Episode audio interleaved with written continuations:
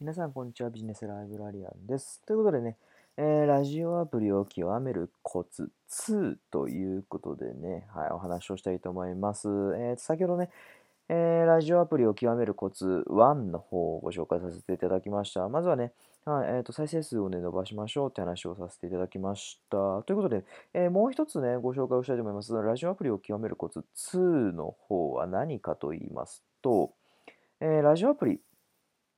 いろいろありますけども、ラジオアプリ、はい、えー、複数同時にやっていきましょうという話です。はい。うんと、どういうことかっていうと、えっ、ー、と、ラジオアプリってすごく今たくさんの種類のものがあるんですよね。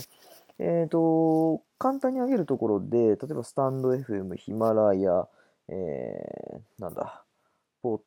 ドキャスト、 Apple のポッドキャスト、 Spotify、Google ポッドキャスト、はい、 Overcast、えー、レック、うと Radiotalk とかかな。はい。っていうような感じでいろいろあるんですけども、えっ、ー、と、いろいろこなすといいです。はい。と言いますのも、やっぱり、うんと、YouTube との違いは何かというと、YouTube はもう YouTube なんですよね。はい。YouTube は動画1個で、えー、何ですか、動画のプラットフォームがもう YouTube しかないんですよね。まあ、あの、他にもいろいろ BA もだったかなとかもありますけども、うんと、どちらかというと、か、ニコ動とかもありますね。でもどちらかというと、やっぱり、すごく、うんと、YouTube が強すぎるんですよ。はい。けど、えっ、ー、と、ラジオアプリはまだ始まって間もないですけど、うんと、すごくいろんなところで火を吹いています。はい。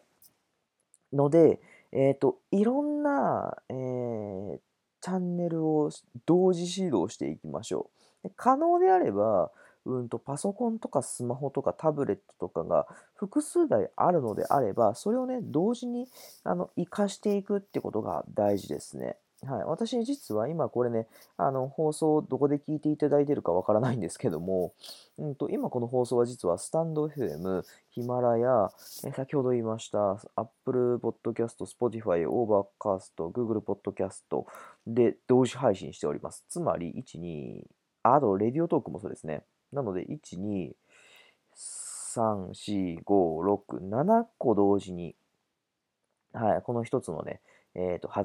配信をさせていただいております。7つのね、箇所で、え、ー、と、同時配信をさせていただいております。なので、うんと、まあ、いずれかではね、はい、毎日ね、あの、聞いていただいておりますので、まあ、あの、どれかでね、聞いていただいて、うんと、自分のね、はい、え、ー、と、配信をね、どれ、あの、どこかではね、楽しんでいただけるんじゃないかなって思いながら、はあの、話をさせていただいております。